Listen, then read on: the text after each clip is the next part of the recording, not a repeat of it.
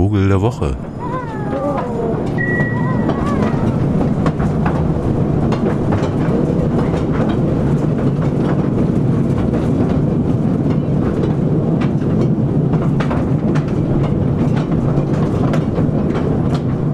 Ja, durch diese dunklen Stollen bin ich gestern gefahren im Mansfeldischen in Sangerhausen, um genau zu sein.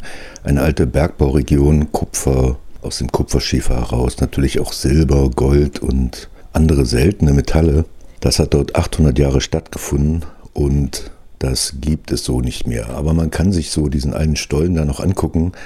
Und dabei ist mir natürlich als unser Vogel der Woche das eingefallen, was alle Leute vielleicht auch mit Bergbau verbinden, dass überall in der Welt, um vor den Stickgasen zu warnen, Vögel mit in die Gruben genommen wurden, wenn es unter Tagebergbau meinte. Und das waren hierzulande entweder Kanarienvögel oder Buchfinken. Aber jetzt hat sich herausgestellt, dass im Mansfeldischen äh, die Bergleute noch ein bisschen cleverer waren und vor allen Dingen auch etwas weniger brutal, denn bei Stickgasen erstickten dann eben die von der Stange fallenden Kanaris andernorts und die Miner in Mansfeldischen, die haben Ratten mit nach unten genommen, die auch kleine Erschütterungen bemerkten und die dann auch schnell mitgerettet wurden, wenn alle Bergleute aus dem Stollen wieder raus mussten. Und insofern war das jetzt doch nicht so ein gutes Beispiel, auch wenn sich darum schöne Geschichten ranken im Mansfeldischen, dass zum Beispiel sowas gerne mal künstlich herbeigeführt wurde also eine Ratte quieken zu lassen,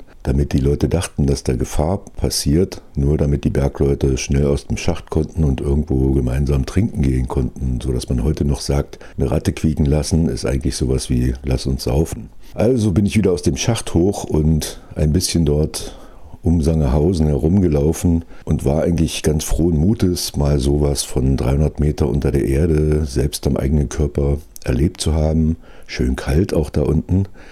Und dann wieder in der prallen Sonne wurde das alles so ein bisschen ernüchternder, denn das erste, was mir in einem nahegelegenen Dorf in die Augen fiel, war so eine riesengroße Reichskriegsflagge, begleitet von schrillen Schreien wie diesen hier.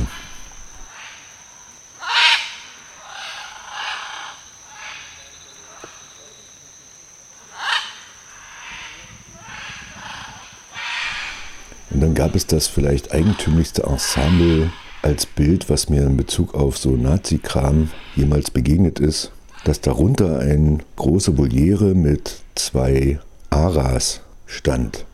Einer davon, den wir gerade gehört haben, war ein hellroter Ara, der jetzt nicht nur rot ist unterseits, sondern oberseits auch auf den rötlichen Flügeln dann so schöne gelbe Flecken hat und natürlich auch so eine blauen Spitzen, wie viele dieser großen Aras, die also bis zu einem Meter lang werden und so überhaupt nicht in diese Gegend dort passten natürlich.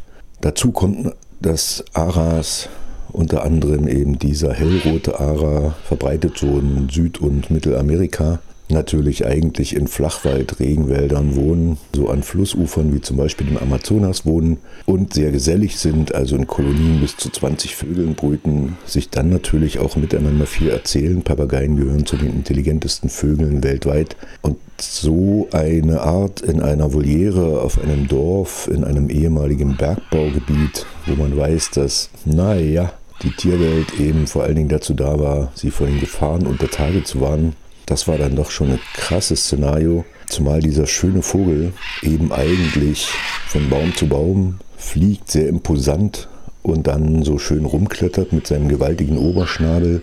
Die Schnäbel sind übrigens dazu da, dass sie so Nüsse und härtere Früchte knacken können oder dann eben dieser große Oberschnabel, der sehr spitz zuläuft, da so ganz vorsichtig schöne Sachen aus den Früchten und Blüten herauszaubern. Dabei nehmen sie im Übrigen beim hellroten Ara schön untersucht immer dieselbe Hand, wollte ich schon sagen, also Kralle zur Hilfe. Das heißt, das sind, da gibt es auch so Linkshänder und Rechtshänder. Übrigens, der Name Ara kommt tatsächlich, ist so eine indigene Beschreibung, äh, kommt vom Ruf her, der nämlich sehr laut und weit zu hören ist. Die sind ja auch groß. Ja, schön ist das jetzt nicht unbedingt. Allerdings kann man, wenn so des Nachmittags die Vögel an ihren entweder Schlafbäumen oder eben zur Brutzeit an ihren Bruthöhlen eintrudeln, kann man noch ganz andere Sachen hören, wie sie sich so mit leiser Stimme kleine Sachen erzählen.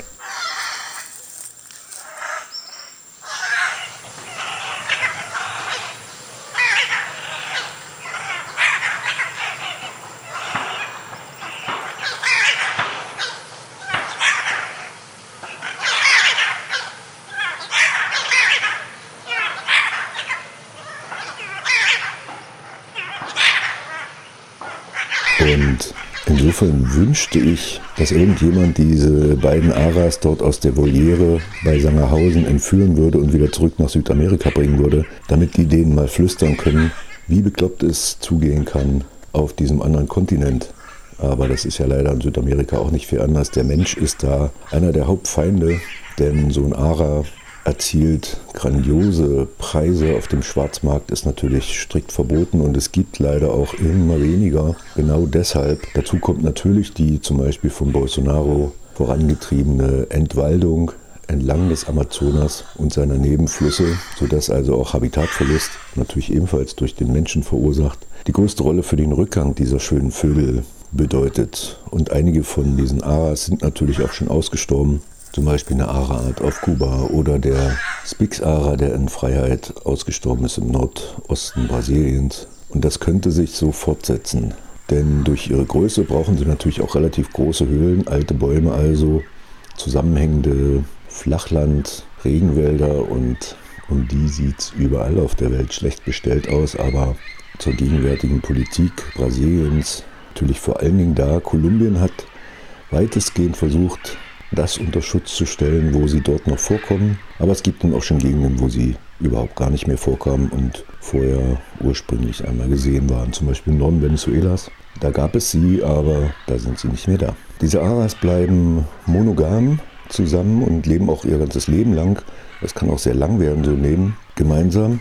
Und auch das ist natürlich bei so Gefangenschaftsvögeln eher nicht möglich. Also selbst wenn es zwei derselben Art wären, was es in dem Fall auch nicht waren, selbst dann müssen die sich ja noch lange nicht mögen. Da gibt es ja genauso Ansprüche wie bei uns. Nur weil sie jetzt mit einem Menschen gemeinsam irgendwo eingesperrt werden würden, aber diese Vergleiche immer, das wollten wir ja sowieso nicht haben.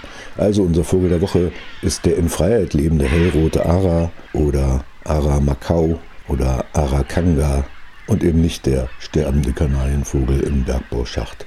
Machen Sie es gut und bis nächste Woche und äh, hoffentlich im Wassermeer, nicht wahr?